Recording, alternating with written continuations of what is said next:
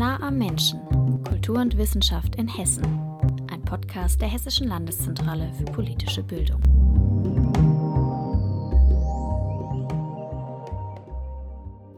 Herzlich willkommen zum Podcast Nah am Menschen. Heute mal nicht mit Joachim Meissner als Moderator, sondern mit mir. Mein Name ist Jessie Henschel und ich spreche heute mit der Professorin und Freiheitsforscherin Ulrike Ackermann über ihr jüngstes Buch Das Schweigen der Mitte. Guten Tag, Frau Ackermann, schön, dass Sie sich heute die Zeit nehmen. Ich grüße Sie, Frau Henschel. Jeder hat das Recht, seine Meinung in Wort, Schrift und Bild frei zu äußern und zu verbreiten und sich aus allgemein zugänglichen Quellen ungehindert zu unterrichten. Die Pressefreiheit und die Freiheit der Berichterstattung durch Rundfunk und Film werden gewährleistet. Eine Zensur findet nicht statt. Ja, vermutlich haben die meisten dieses Zitat direkt erkannt, denn es handelt sich um Artikel 5 des Grundgesetzes. Und genau um diesen eigentlich festgelegten Grundsatz geht es in der heutigen Folge, nämlich die Meinungsfreiheit. In ihrem Buch geht Frau Ackermann vor allem auf die wachsende Polarisierung im politischen Diskurs ein und plädiert dafür, die politische Mitte intellektuell neu zu besetzen. Doch darüber reden wir gleich noch ausführlicher. Zuvor stelle ich den Zuhörerinnen und Zuhörern erst einmal unsere heutige Gesprächspartnerin kurz ein wenig näher vor. Frau Ackermann studierte Soziologie, Politik, neuere deutsche Philologien und Psychologie an der Goethe-Universität in Frankfurt. 1999 folgte in Gießen die Promotion. 2008 gründete sie das John Stuart Mill Institut für Freiheitsforschung in Heidelberg und ist seitdem auch dessen Direktorin. Frau Ackermann ist außerdem Buchautorin und freie Publizistin für namhafte Medien wie die FAZ, die Süddeutsche Zeitung oder die Tageszeitung. Ja, Frau Ackermann, natürlich gibt es über Ihren beruflichen Werdegang noch deutlich mehr zu sagen, aber zumindest waren das mal ein paar wesentliche Eckpunkte. Auf Ihrer Webseite habe ich auch gesehen, dass Sie außerdem die einzige Freiheitsforscherin in Deutschland sind. Daran bin ich direkt mal hängen geblieben, da Freiheit ja, würde ich zumindest mal ganz plakativ in den Raum werfen, schon das wichtigste Gut eines Menschen eigentlich ist.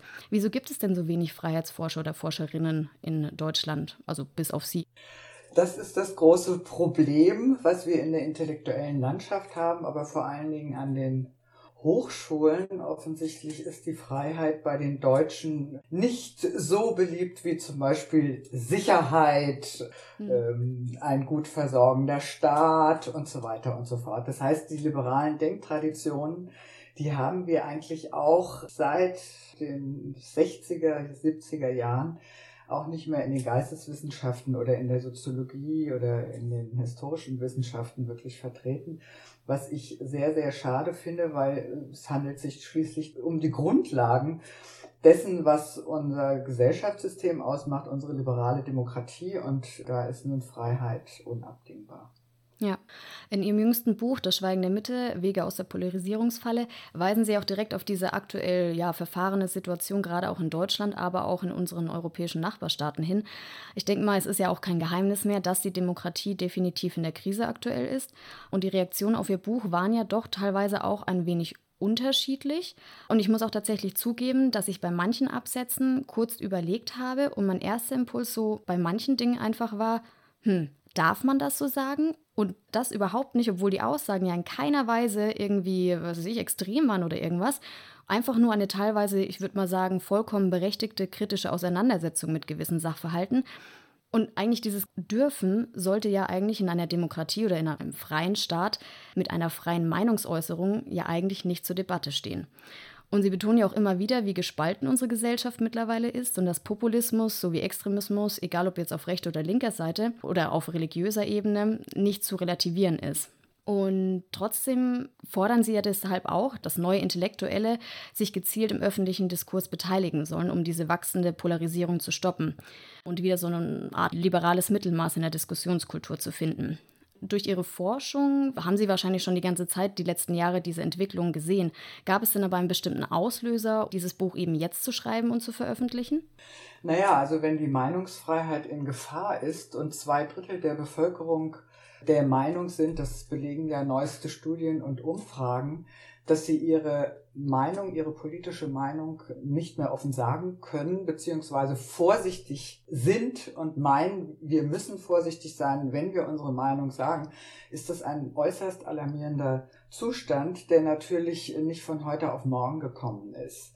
In den Untersuchungen meines Instituts haben wir seit einigen Jahren feststellen können, vor allen Dingen im Hinblick auf den Freiheitsindex, den wir über etliche Jahre erhoben haben, dass die veröffentlichte Meinung und die Meinung der Bevölkerung immer weiter auseinanderdriften. Und das ist natürlich ein Problem wenn das überhaupt nicht mehr deckungsgleich ist, wenn sozusagen die veröffentlichte Meinung in den Leitmedien, in den wichtigsten Medien, im öffentlich-rechtlichen Rundfunk und so weiter, wenn dort nicht mehr tatsächlich ein breites Spektrum von Meinungen abgebildet ist, in dem sich alle wiederfinden, sondern wenn äh, der Eindruck entsteht, dass da viele Meinungen ausgespart werden. Das heißt, die Pluralität der Meinungen in der Form nicht mehr gewährleistet ist. Das ist ein schlechtes Zeichen für eine liberale Demokratie. In Diktaturen ist uns das bekannt, aber in liberalen Demokratien ist das natürlich ein ganz großes Problem. Und da treten plötzlich Mechanismen in Gang, die äh, Margarete Neumann bereits 1980 mal im Blick hatte mit dem Begriff der Schweigespirale. Mhm. Äh, jeder Mensch möchte Anerkennung finden, möchte nicht isoliert sein. Und wenn er den Eindruck hat, wenn ich dieses und jenes sage, ich dann geächtet werde, ausgegrenzt werde, die Leute die Nase rümpfen, ich beiseite geschoben werde, dann werden die Leute vorsichtig. Also das heißt, es entsteht ein Konformitätsdruck, wenn bestimmte sogenannte heikle Themen angesprochen werden, dass die Leute nicht mehr offen sind, beziehungsweise im öffentlichen Raum nicht mehr offen sind, privat sehr wohl oder auch in der Anonymität des Netzes, darauf kommen wir bestimmt nochmal zu sprechen. Ja. Diese Schweigespirale beziehungsweise dieser Konformitätsdruck, den wir in den letzten Jahren immer stärker gesehen haben, anlässlich bestimmter neuer Sprachformulierungen, die erlaubt sind oder nicht erlaubt sind. Wir kennen alle den Begriff der Political Correctness und natürlich der Cancel Culture. Da können wir bestimmt später auch nochmal ausführlicher ja. drüber reden. Also das sind alles Elemente, die dafür sorgen, dass das Meinungsklima unter Druck steht, das Klima der, der freien Meinungsäußerung unter Druck gerät und dass der Mainstream sich verengt. Das heißt, die Grenzen des Sagbaren werden enger gezogen. Und zwar nicht vom Staat, sondern da spielen ganz unterschiedliche Mechanismen eine Rolle. Hm. Sie haben es jetzt gerade schon gesagt, dass Sie auch mit Ihrem Institut, dem Freiheitsindex, eben diese Entwicklung auch quasi messen konnten oder eben in Erfahrung durch Erhebung gebracht haben. Freiheit lässt sich ja generell auch in einem gewissen Maße messen. Verschiedene Institutionen und Instrumente erstellen ja jährlich eine Auflistung aller Länder dieser Welt und deren Freiheitsgrade. Zum einen, wie gesagt, eben das John Stuart Mill Institut mit dem Freiheitsindex, aber auch Freedom House oder Reporter ohne Grenzen. Und bei letzterer wird ja Deutschland bei der Erhebung aus diesem Jahr von 180 untersuchten Staaten auf Platz 13 gelistet, was die Freiheit in unserem Land angeht. Und beispielsweise Großbritannien ist ja, ich glaube ich, auf 33 und Frankreich 34 und die USA sogar auf Platz 44. Und obwohl wir also im internationalen Vergleich, ja zumindest empirisch gemessen, was unsere Freiheiten im Land angeht, recht gut abschneiden, fühlen sich ja, wie Sie gesagt haben, dennoch viele Bürgerinnen und Bürger, zumindest was ihre Meinung angeht, nicht frei. Ebenso wächst ja auch das Misstrauen in die Politik und die sogenannten Eliten immer weiter. Woran liegt denn diese Diskrepanz zwischen eigentlich empirischer Messung und dann diesem empfundenen, nicht meinungsfreien, liberalen Staat, in dem man angeblich leben würde? Ja, daran sieht man, dass diese Kluft zwischen dem, was mit den Eliten verbunden wird, beziehungsweise wie sie sich äußern, ihr Sprachgebrauch, ihre Orientierung, ihre politischen Orientierung, ihr Lebensstil und so weiter und so fort, wenn der sich immer weiter von dem wegentwickelt, was ein Großteil der Bevölkerung, die Mehrheit der Bevölkerung denkt, lebt, versteht und sich selbst versteht, dann muss man fragen, was ist denn da passiert? Also das heißt, das ist ja nicht nur ein deutsches Problem, das haben wir in Gesamteuropa und das haben wir natürlich auch in den USA dass offensichtlich Funktionseliten, kosmopolitisch orientierte, in der Weltgeschichte viel unterwegs seiende Leistungsträger zum Teil und natürlich inklusive der politischen Klasse zum Teil doch die Bodenhaftung verloren haben, beziehungsweise ihre Lebenswelten und Vorstellungen nicht unbedingt deckungsgleich sind mit denen der Mehrheit der Bevölkerung. Und das hat jetzt nicht nur etwas mit arm und reich oder so etwas zu tun, sondern das hat was mit einem unterschiedlichen Umgang mit der Welt zu tun. Also wenn sich in unseren Städten, wie wir jetzt nun schon länger beobachten können, in den großen Städten im Stadtkern und das hat natürlich was mit sozialer Gleichheit oder Ungleichheit zu tun, wenn sich nur noch ganz bestimmte Leute in diesen Innenstädten überhaupt äh, eine Wohnung erlauben können und der Druck für alle anderen immer stärker wird, an die Stadtränder zu ziehen oder aufs Land zu ziehen, muss man sich natürlich fragen, wie überschneiden sich dann noch überhaupt diese Lebenswelten der unterschiedlichen Bürger und Bürgerinnen? Also begegnen die sich überhaupt noch irgendwo oder nicht? Oder driftet das immer mehr auseinander?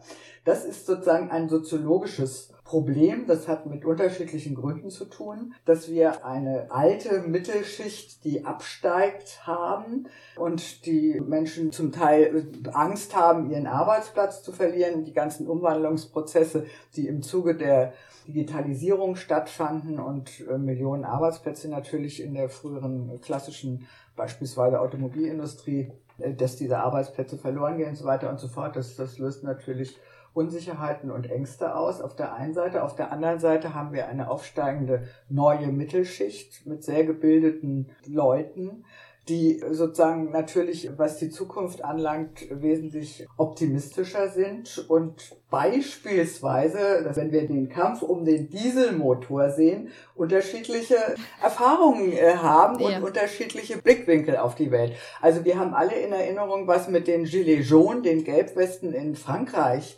ähm, stattgefunden hat der Auslöser war die Erhöhung der Kraftfahrzeugpreise der Steuer, nicht? Und ja. eine Maßnahme, die Präsident Macron zugunsten der Umwelt und in Reaktion auf die Klimakrise politisch durchsetzen wollte, aber gerade auf dem Land ganz viele die äh, sind da also absolut erbost gewesen, weil sie überhaupt dann nicht ohne Auto äh, zu ihren Arbeitsplätzen gekommen mhm. wären, weil der öffentliche kleine und Nahverkehr in den letzten Jahren so abgebaut worden ist und so weiter und so fort. Also mhm. Sie sehen, auf der anderen Seite haben Sie dann die Zunahme der Käufe von Elektro, Elektro-Zweitautos just dieser aufstrebenden Mittelschicht die gerade im, im Hinblick auf ökologische Lebensführung veganes Essen, Biowaren und so weiter und so fort äh, doch ein anderes Verständnis haben und das auch durchsetzen möchten ja, auch für die Mehrheit der Bevölkerung, aber andere Teile der Bevölkerung sehen es ein bisschen anders und so weiter. Also da sehen Sie, wie nun auch Lebensweisen kollidieren mhm. und da kann man nicht einfach mit moralischer Keule kommen und sagen, äh, ihr seid also zurückgeblieben und ihr seid verantwortungslos gegenüber dem Weltklima, sondern man muss sich dann auch mal fragen, was sind hier die Lebensbedingungen und wie kann man quasi gemeinsam diesen Problemen auf den Leib drücken. Ja. Und darum geht es ja eigentlich auch in Ihrem Buch, wieder diesen Mittelweg zu finden. Und Sie plädieren ja auch dafür, neue Intellektuelle braucht das Land. Natürlich weiß, denke ich, prinzipiell ja jeder, was ein Intellektueller oder eine Intellektuelle ist. Aber was genau macht denn einen Intellektuellen aus? Also welche Aspekte muss so eine Person erfüllen, um als intellektuell zu gelten? Und welche Aufgaben haben denn auch diese Intellektuellen in der heutigen Zeit?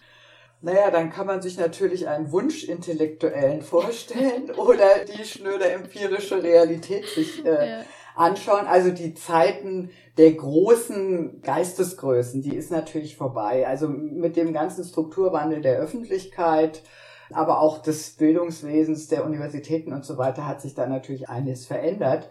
Also ganz große Köpfe, die maßgeblich die intellektuellen, politischen und kulturellen Debatten bestimmen würden, haben wir in dieser Form so nicht mehr.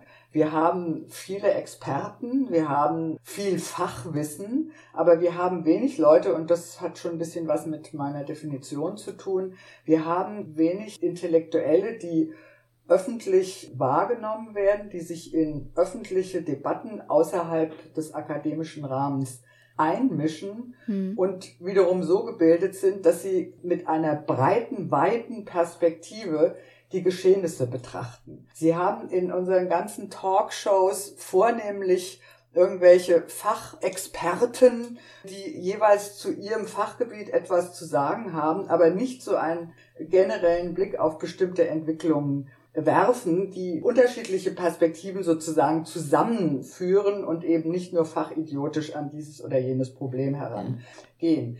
Das fehlt. Also für mich ist eine dieser Figuren, der nun auch schon einige Jahre verstorben ist, ist Ralf Dahrendorf gewesen. Mhm. Also ein klassischer Fall eines wie sein großes Vorbild Raymond Aron, dieser liberale äh, französische Soziologe, sagte un spectateur engagé und man kann das so übersetzen mit der engagierte Beobachter.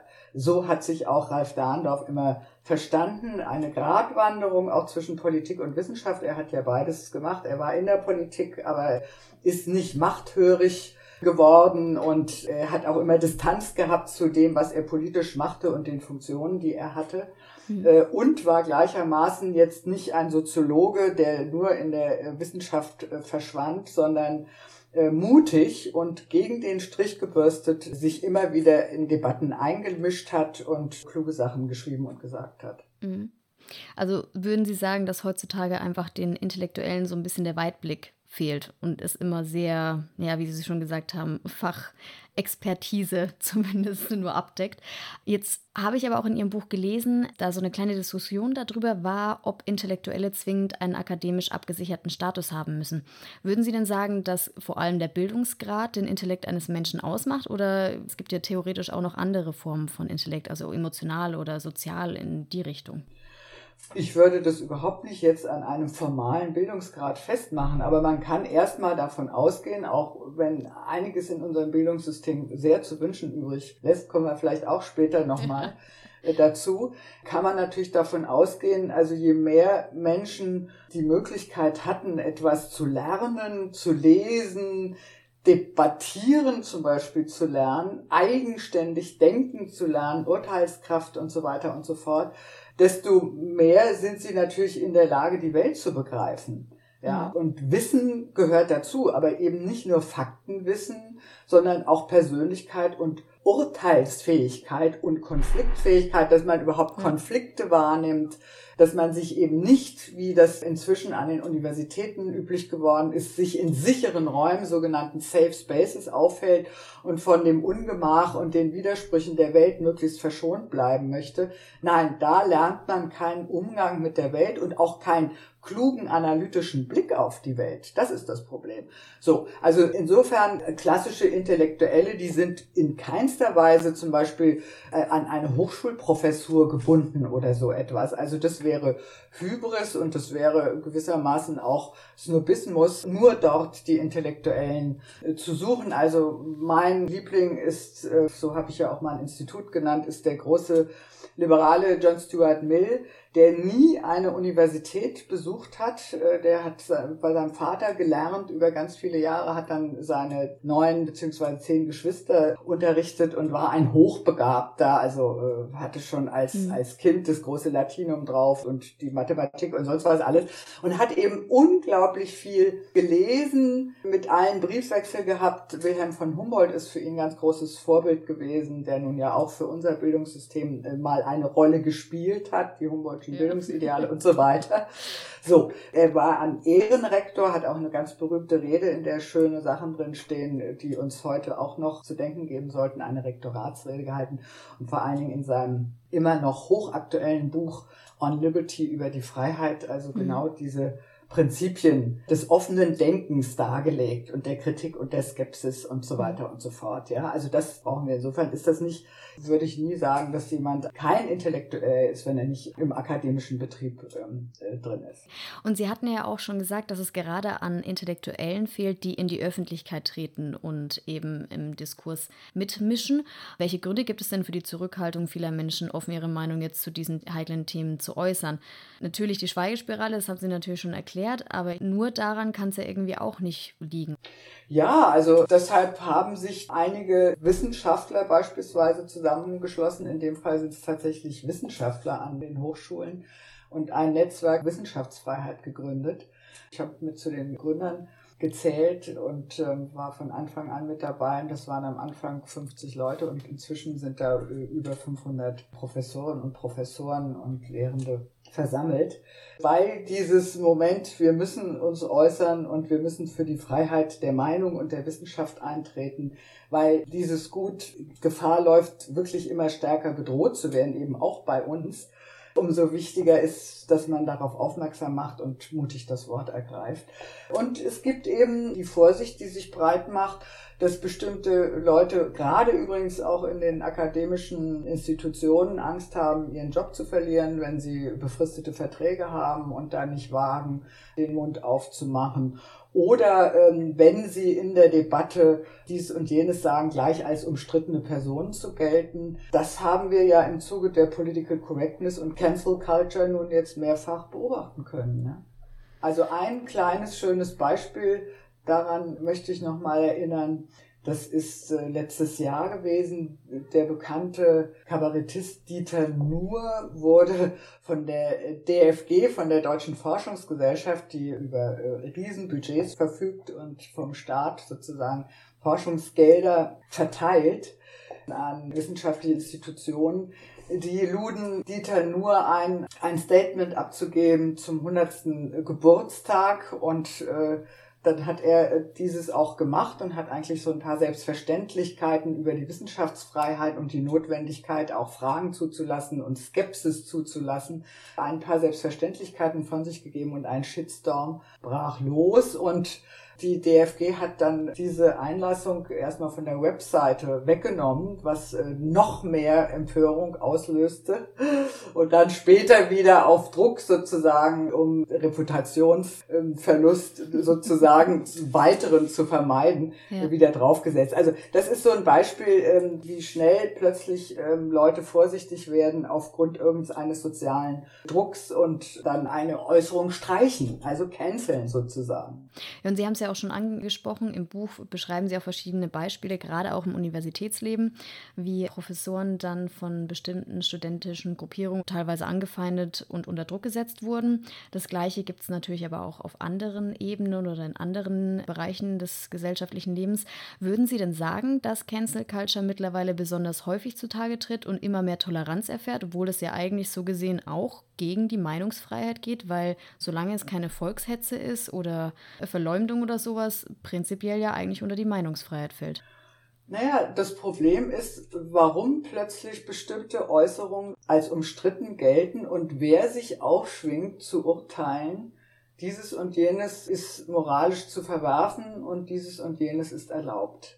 Also, wir haben, das haben wir an den Universitäten, aber eben nicht nur an den Universitäten, sondern auch in der allgemeinen gesellschaftlichen Debatte, dass plötzlich immer mehr Tabus auftreten und man fragt sich, was ist hier eigentlich bei uns los? Das fängt an, vermittelt über die Sprache, was darf gesagt werden, was darf wer sagen und wie soll es gesagt werden.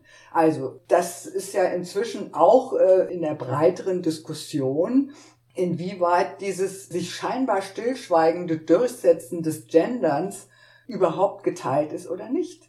Dass 65 Prozent der Bevölkerung äh, das für völlig übertrieben halten, dass die Sprache geschlechtergerecht sozusagen umgewandelt wird, permanent. Jetzt nicht nur Gäste und Gästin, das sind ja schon absurde Geschichten, oder Lehrer und Lehrerinnen, da, das fängt ja an, sich einzubürgern, was ja auch richtig ist, sondern jetzt der sogenannte Glotti-Schlag, nämlich zum Innen eine kurze Pause zu machen, also die LehrerInnen um den anderen sexuellen Minderheiten, Queergruppen und so weiter gerecht zu werden. Das nimmt also Formen an, die jetzt nicht nur den Sprachfluss in schriftlichen Texten oder in der Aussprache Schaden antun, sondern man fragt sich auch, was passiert hier eigentlich? Das ist nie irgendwie demokratisch beschlossen worden oder durchgesetzt worden von irgendjemandem als UKAS, sondern so langsam findet es Eingang im öffentlichen Dienst. Da gibt es Anweisungen, aber es ist nie politisch, demokratisch darüber abgestimmt worden, darüber im Bundestag zum Beispiel darüber gesprochen worden, wollen wir das jetzt zur Hand haben oder nicht. Also da fragt man sich, was passiert da eigentlich. Da greifen plötzlich auch sogenannte neue soziale Regeln, die auch eigentlich keine demokratische Instanz aufgestellt hätte, sondern die mit moralischem Druck versucht werden durchzusetzen. Hm. Ja, an sich ist es ja auch eigentlich jedem selbst überlassen, ob er oder sie gendern möchte oder nicht. Eigentlich heißt ja auch freie Meinungsäußerung nicht gendern zu müssen, wenn man es nicht möchte, da es ja auch kein Gesetz dazu gibt, das die Bürgerinnen und Bürger daran bindet, die Sprache entsprechend anzupassen. Allerdings ist es ja durch den öffentlichen Druck schon so, dass Menschen, die sich weigern, in gegenderter Sprache zu sprechen, häufig mit Vorwürfen konfrontiert werden, sie seien radikal oder gar rechtsorientiert. Ja, und das ist dieser Konformitätsdruck, der aufgebaut wird Einmal bezogen auf inhaltliche Äußerungen, nämlich dann in der Öffentlichkeit zu sagen, ich finde diese ganze Gender-Geschichte Mist. Ich will das nicht. So. Sofort würde diese Person in die rechte Ecke gestellt werden. Das passiert ganz schnell und das führt dazu, dass, dass niemand in der Öffentlichkeit wagt, genauso auszusprechen. Und da muss man sich natürlich fragen, was, wo sind wir hier gelandet? Man muss über die Einführung einer neuen Sprache, George Orwell hat es Neusprech genannt in seinem dystopischen Roman, der übrigens auch sehr, sehr lesenswert immer noch ist, 1984, äh, wenn über dieses Neusprech überhaupt nicht offen debattiert werden kann, sondern sofort die moralische Keule geschwungen wird, diese Person ins Abseits gestellt wird, weil sie anderer Meinung ist. Das geht natürlich nicht. Vor dem Hintergrund müssen wir sozusagen die Grenzen des Sagbaren, die müssen wir wieder breiter machen. Sonst kommen wir tatsächlich in Teufels Küche. Ja, wie Sie es auch in Ihrem Buch beschreiben, spielt das Auslassen berechtigter Kritik oder kritischer Überlegungen zu gewissen Sachverhalten, vor allem auch populistischen Parteien und Gruppierungen in die Hände.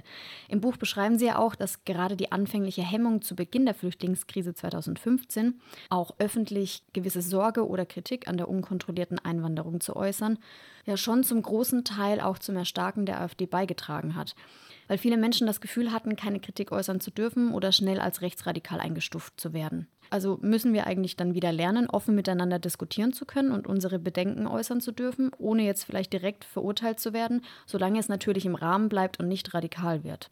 Richtig. Nur so kommen wir übrigens zu den besten Lösungen, nämlich der Wettbewerb der Ideen, Konflikte, zivilisierter Streit nicht Rumbrüllerei und Moralisieren oder so etwas und Beschimpfen. Darum geht's nicht. Aber zivilisierten Streit, der auch sehr kräftig und hart sein kann. Mhm. Nur so äh, kommen wir überhaupt zu Problemlösungen. Und das besteht jetzt gleich schon wieder die Situation, diese fürchterliche Katastrophe, die jetzt gerade in Kabul zu beobachten ist. Ja. Das ist tatsächlich Staatsversagen, was wir hier beobachten können.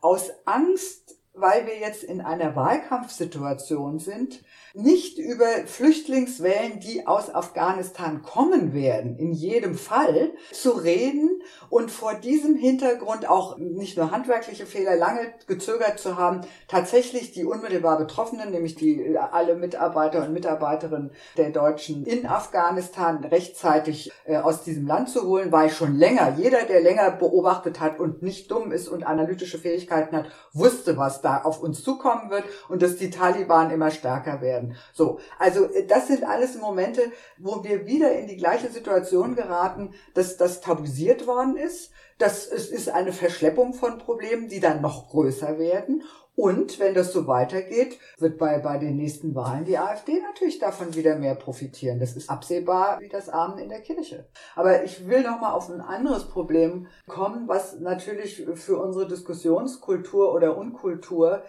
bezeichnend ist. Also wir sind seit einigen Jahren in einer Situation, dass die Gesellschaft in immer mehr kleinere Parzellen und Kollektive zerfällt die eigentlich jeweils ihre Interessen durchboxen möchten. Und ein Bezug auf ein allgemeines gibt es immer weniger. Und jede Gruppe ist fast in einem Opferwettbewerb. Wem geht's am schlechtesten? Wer äh, muss äh, besonders gefördert werden? Wer wo, wird wo diskriminiert? Wer hat die Privilegien? Wer sind die Täter? Wer sind die Opfer? Also das sind ja unglaubliche Vereinfachungen, die wir jetzt im Rahmen dieser ganzen Debatten auch im Zuge der Identitätspolitik von links wie von rechts beobachten können.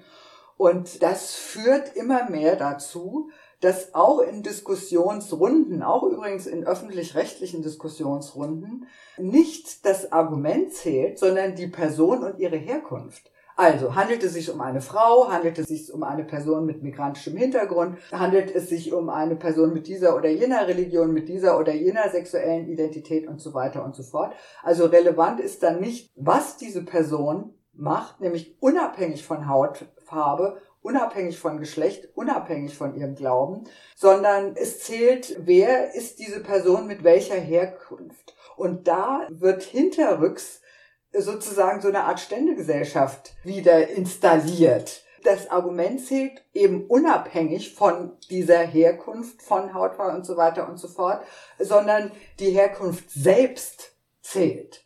Und das verändert natürlich äh, die ganze Debattenkultur und auch den Blick auf die Welt und auf unsere Gesellschaft in diesen Diskussionen, die ja eigentlich dazu dienen sollen, dass die Gesellschaft über sich lernt und sich verstehen lernt, was passiert hier eigentlich bei uns.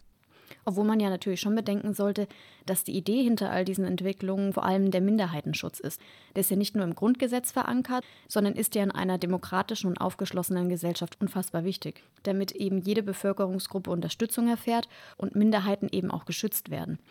In der Bundesrepublik leben natürlich nicht nur viele Minderheitengruppen, sondern je nachdem, wie man das jetzt klassifiziert, ja auch so eine gewisse Mehrheit. Würden Sie sagen, die Mehrheit der Bevölkerung ist durch den Minderheitenschutz in Deutschland zu sehr in Vergessenheit geraten?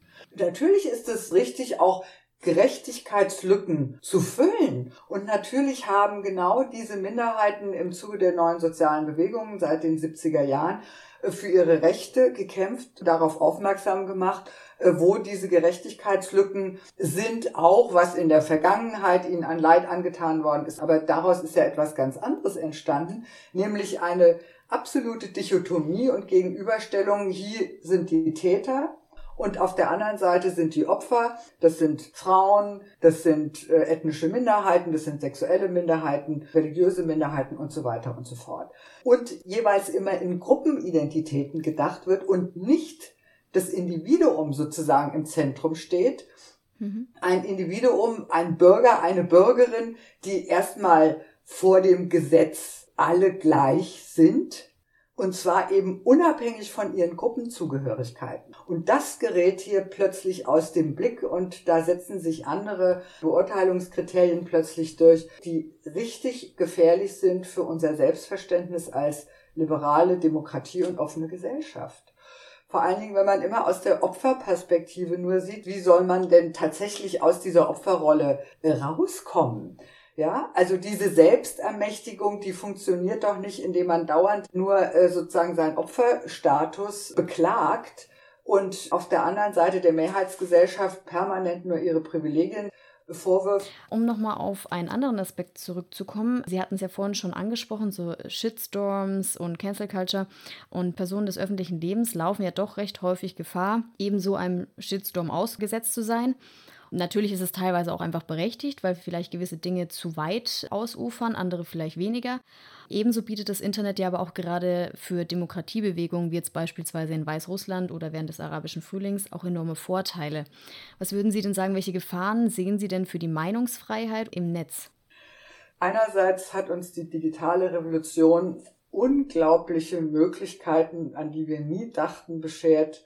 Weltweiter Zugang zu Wissen, zu Verknüpfungen, zu Netzwerken, zu Verbindungen, zu Kontaktaufnahme und so weiter und so fort, was natürlich äh, ein riesen, riesengroßer Vorteil ist. Auf der anderen Seite hat im Zuge dieser ganzen Entwicklung hat sich unsere klassische alte analoge Öffentlichkeit immer mehr zersplittert.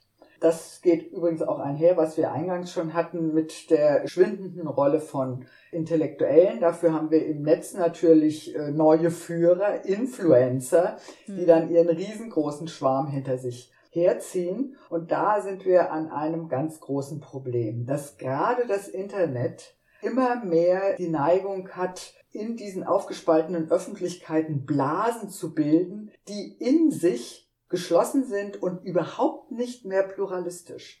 Das heißt, immer uniformer wird die Meinung einer Blase, eines Kollektivs. Deshalb spreche ich von diesen Gesinnungskollektiven und Gesinnungslagern, die sich immer wieder selbst bestätigen und sich abschotten und damit natürlich auch dafür sorgen, dass sich die Öffentlichkeit immer mehr polarisiert. Ja? Mhm. Also, dass man überhaupt nicht mehr untereinander ins Reden kommt und auch in diesen Gesinnungskollektiven äh, Widerspruch und eine eigenständige Meinung gar nicht mehr erwünscht ist. Also das ist eine Form der Schwarmbildung, die sehr wohl natürlich auch was mit dieser Technologie selbst zu tun hat. also Follower, meine Freunde und so weiter, also all das, was auf Facebook äh, passiert. Und dass sozusagen diese Gesinnungslager in sich immer konformer werden und jegliche offene allgemeine Debatten äh, verhindern, abgesehen davon, dass das dann in der Regel auch nicht argumentative Debatten sind und oder sachliche Debatten sind, sondern Beschimpfungen, eine Person wird beschimpft oder moralisch delegitimiert äh, oder eben geächtet, an den Pranger gestellt und weg mit ihr. Das ist ein riesen, riesen Problem und ich bin da nicht sonderlich optimistisch, dass wir da schnell rauskommen. Umso wichtiger ist, dass man auch für das Internet natürlich bestimmte Regeln aufstellt. Also ich rede nicht von einer staatlichen Wahrheitskommission. Und man muss auch überlegen, inwieweit sie sowieso die Monopolmächte äh, Google, äh, Zuckerberg, Facebook und so weiter und so fort, welche Macht die haben, äh, diese und jene Inhalte aus dem Netz wieder rauszuholen. Wer äh, kontrolliert sie wiederum? Ja, so, mhm. also das muss man alles schauen, wie man das austariert, um tatsächlich auch für eine Zivilisierung der Kommunikation im Netz zu sorgen. Mhm.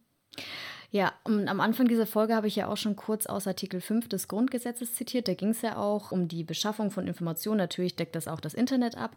Allerdings war das ja nur Absatz 1. Insgesamt gibt es ja drei Absätze des Artikel 5 und im dritten Absatz steht folgendes, und zwar Kunst und Wissenschaft, Forschung und Lehre sind frei. Die Freiheit der Lehre entbindet nicht von der Treue zur Verfassung. Und wie Sie bereits sagten, scheint die freie Wissenschaft auf gewisser Weise ja ein bisschen in Gefahr zu geraten. Aber auch die Kunstfreiheit wird gerade dieser Tage immer häufiger diskutiert. Denn es kommt immer wieder zu Diskussionen darüber, was Kunst darf und was nicht. Und da ist ja wieder dieses Wort dürfen. Und vor allem seit der halben Staatsaffäre um Böhmermanns Schmähgedicht über den türkischen Präsidenten Erdogan kommt es ja auch in Deutschland immer häufiger zu Anzeigen gegen Kunstschaffende, die aber meistens ja eigentlich bei Gerichtsverhandlungen ja eben freigesprochen werden aufgrund der Kunstfreiheit. Und der Rapper Danger Dan hat mal einen, würde mal sagen, recht provokativen Song veröffentlicht. Der heißt nämlich, das ist alles von der Kunstfreiheit gedeckt. Und darin heißt es unter anderem, also jetzt mal ganz spekulativ, ich nutze ganz bewusst lieber den Konjunktiv. Ich schriebe einen Text, der im Konflikt mit dem Gesetz behauptet, Gauland sei ein Reptiloid. Juristisch wäre die Grauzone erreicht, doch vor Gericht machte ich es mir wieder leicht. Zeig mich an und ich öffne einen Sekt, das ist alles von der Kunstfreiheit gedeckt. Das ist ja noch relativ harmlos im Vergleich zu manch anderen Formulierungen. Und in dem Song gibt es natürlich auch noch weitere, tatsächlich auch wirklich Beleidigungen und Rufschädigungen, gezielt an bestimmte Personen gerichtet. 2013 gab es ja den Aufruhr um den Song von Bushido Stress ohne Grund, wo er ja wirklich aktiv fast schon zum Mord aufgerufen hat, war ja dann auch die Anklage, wurde aber aufgrund der Kunstfreiheit dann freigesprochen. Frau Ackermann, würden Sie sagen, es ist tatsächlich alles von der Kunstfreiheit gedeckt?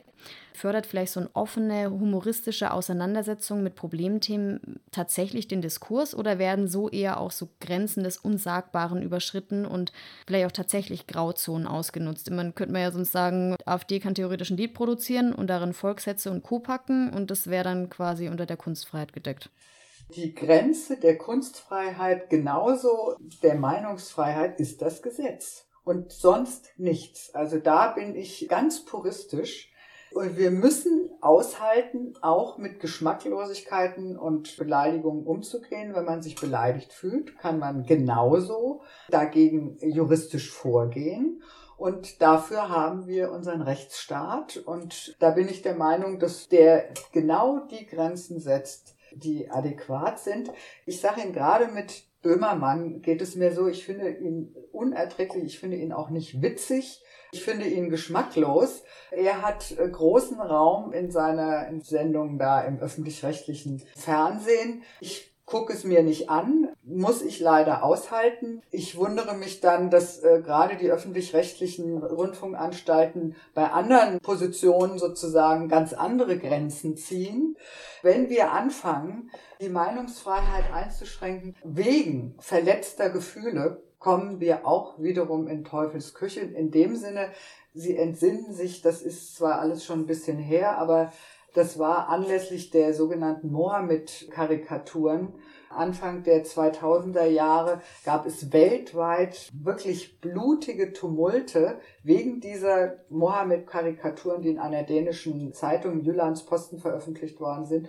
Und der politische Islam und die Islamisten haben diese Karikaturen benutzt, um tatsächlich weltweit die muslimischen Gemeinden und so weiter aufzuhetzen. Das war ganz fatal und da haben etliche westliche Medien Angst bekommen und haben also aus Rücksichtnahme auf die Verletzung, möglicherweise Verletzung religiöser Gefühle, auf die Veröffentlichung äh, dieser Karikaturen verzichtet, was ich ein Einknicken finde vor totalitären Drohungen und Umsetzung dieser Tumulte, die sind politisch gesteuert gewesen. Also während den Anfängen will ich damit nur sagen, ähm, Wer maßt sich an äh, zu sagen, das ist jetzt verletzend, dann, dann kann jede Gruppe sich durch irgendetwas verletzt fühlen.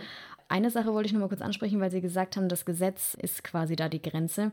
Punkte, die jetzt beispielsweise in irgendwelchen Schmähgedichten oder in bestimmten Songs veröffentlicht werden, ob es jetzt Beleidigungen sind oder indirekt fast schon Hetze, wären ja wenn es nicht in einem Lied vorkommen würde, sondern die Person das direkt so in irgendeiner Talkshow sagen würde, ja schon vom Gesetz gedeckt und wahrscheinlich würde zur Verurteilung kommen nur weil es ja in einem Song gesagt wird, heißt es dann, es fällt unter die Kunstfreiheit. Ist es nicht ein bisschen so schwierig, dann trotzdem zu sagen, okay, man darf eigentlich alles sagen, Hauptsache es ist dann quasi in Form eines Lieds rübergebracht? Was ich richtig finde, dass darüber eine Diskussion stattfindet und ich kann ja genauso sagen, das ist geschmacklos, das ist verachtend, das ist verletzend bezogen auf diese und jene Leute. Aber ich darf nicht diese Äußerung tilgen. Also das ist auch mit wachsendem, wir haben ja hier einen wachsenden Antisemitismus, das ist antisemitische Hetze, das ist vom Gesetz gedeckt. Und das heißt trotzdem, wenn ich hier auf der Straße höre, was auch zugenommen hat, gerade wenn die Kinder aus der Schule kommen, Jugendliche, ist Jude wieder ein Schimpfwort geworden. Du scheiß Jude, das habe ich oft gehört. Also das sind irgendwelche Jugendlichen, die wissen jetzt gar nicht jetzt unbedingt was Genaues über den Nationalsozialismus. Es hat sich dann so eingebürgert. Dann äh, finde ich, ist es auch wichtig, dass man interveniert und auch diese jungen Leute darauf aufmerksam macht. Sag mal, was sagst du hier eigentlich? Ja. Nicht? Aber das ist eine gesellschaftliche Auseinandersetzung, auch mit grässlichen Äußerungen. Ja, so, das gehört dazu. Aber wenn wir anfangen und, und sagen, das und jene, das könnte jemanden verletzen, und deshalb darf das alles nicht gesagt werden. Wer ist denn da Maßstabgeber? Wenn wir da einmal anfangen, dann geht's wirklich an die Grundfesten unserer freiheitlichen Verfassung und, und Lebensweise. Und dazu gehört genau dieser Streit und dazu gehört auch, dass wir aushalten irgendwelche Geschmacklosigkeiten und, und Positionen, die wir überhaupt nicht teilen oder ganz schrecklich finden. So äh, ist der Punkt in der Demokratie und äh, in, in der Diktatur ist das eben nicht. Da hört man all dieses gar nicht. Aber das ist genau der entscheidende Unterschied zwischen den politischen Regimen. Ja, das sollte zumindest der Unterschied sein. Ja. Jetzt nochmal, um auf den Anfang vielleicht zurückzukommen von der Folge. Sie plädieren ja, wie gesagt, in Ihrem Buch dafür, dass es mehr Intellektuelle braucht oder dass sich die Intellektuellen eben trauen sollen, ihre Überzeugungen und eventuell auch unkonventionellen Ansichten öffentlich kundzutun, zu verteidigen. Aber sie sagen ja auch, wie gesagt, dass sie momentan das eher missen, also dass es momentan wohl nicht danach aussieht, dass es eben diese Art von Intellektuellen überhaupt noch gibt.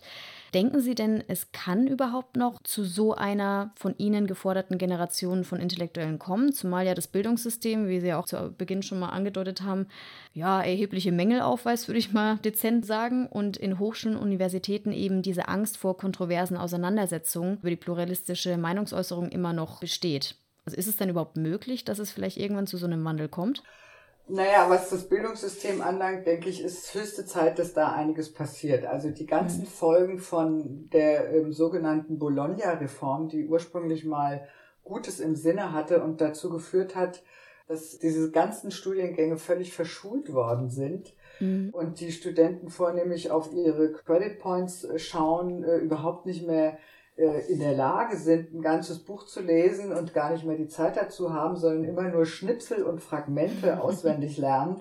Das sind alles Beispiele dafür, wo sich gerade nicht Analyse und Urteilsfähigkeit herausbilden. Das muss gelernt werden. Das muss bereits an der Schule gelernt werden.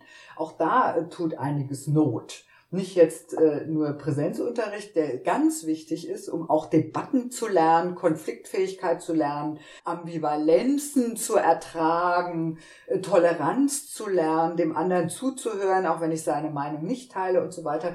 Das muss alles an der Schule stattfinden. Das muss an den Hochschulen und in der Lehre verstärkt und vertieft werden. Und nur so kann man mutiges, unabhängiges Urteilen, Denken und aufrechtes Handeln sozusagen, aufgeklärte äh, Bürger entstehen sehen. Ja, die auch den Mut haben, gegen den Strom etwas zu sagen. Also Bildung verstanden als Herausbildung äh, auch der Persönlichkeit, also ganz im Sinne von Wilhelm von Humboldt und nicht äh, die Schule oder die Universität zu Sicherheitszonen zu erklären, Safe Spaces, wo man ganz vorsichtig nur sein äh, muss, bestimmte Sachen darf man nicht sagen, weil sie jemanden anders verletzen könnten und so weiter und so fort. Also das ist das Gegenteil von dem, äh, dass überhaupt wache Bürger und Bürgerinnen entstehen und in der Folge möglicherweise auch kluge Köpfe und Intellektuelle. Das ist das eine.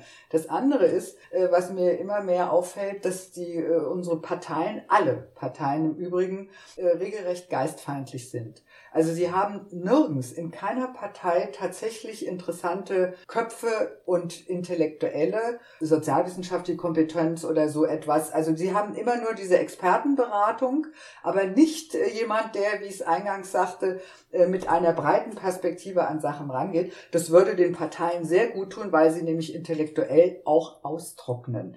Das ist die Krise unserer Volksparteien. Hm. Jetzt sind wir schon am Ende der Folge angekommen und vielleicht haben Sie ja den einen oder anderen Zuhörer jetzt durch das Gespräch zum Nachdenken angeregt oder die eine oder andere Zuhörerin möchte ihren Beitrag beim Weg aus der Polarisierungsfalle leisten. Ähm, was kann denn eventuell jeder Einzelne tun, um diese Diskussionskultur wieder mehr in die Mitte zu rücken? Zuhören. Zuhören und auch Positionen sich zumuten und anzuhören, die er oder sie nicht teilen. Das ist schwierig, das ist ungemütlich, es ist immer schöner, wärmender, wenn man sich Schulterklopfend sagt, ja, das sehe ich ganz genau so und so weiter und so fort. Ja, das stiftet Zusammenhalt, aber das führt dazu, dass man sich abriegelt ja, dann ist man plötzlich in der Situation, die da, wir und die. Mhm. So, dann haben wir genau diese Polarisierung und wir kommen aus dieser Polarisierungsfalle nur raus. Nicht, dass wir alle sagen, oh, wir sind alle Brüdern und Schwestern und alles ist friedlich und wir sind alle einer Meinung. Ganz im Gegenteil. Wir müssen uns die unterschiedlichen Blickwinkel und Perspektiven natürlich zumuten und darüber streiten, und zwar über die Inhalte mit Argumenten und nicht jetzt per Herkunft, das ist eine Schwarze, das ist äh, ein weißer Transsexueller, das ist ein Muslim, das ist eine Christin und aus dieser Perspektive alles nur sehen, sondern wir sind Bürger und Bürgerinnen. Und wichtig ist, dass wir wieder eine lebendige Debattenkultur in Gang bringen, unabhängig von Hautfarbe, von Geschlecht, von Sexualität, sondern ein zivilisierter Streit der unsere Gesellschaft weiterbringt und wir werden in den nächsten Jahren noch mit einigen Krisen zu tun haben. Mhm. Und das macht ja Gleichberechtigung eigentlich aus, dass man alles andere ausblendet und eigentlich sich nur auf den Menschen fokussiert. Genau. Ich danke Ihnen auf jeden Fall für das schöne Schlusswort und vielen Dank, Frau Ackermann, für Ihre Zeit und das anregende Gespräch. Ich danke Ihnen, Frau Henschel. Einen Link zum John Stuart Mill Institut sowie weitere Informationen über Frau Ackermanns Buch Das Schweigen der Mitte finden Sie auf der Webseite der Hessischen Landeszentrale für politische Bildung. Vielen Dank fürs Zuhören und bis zum nächsten Mal.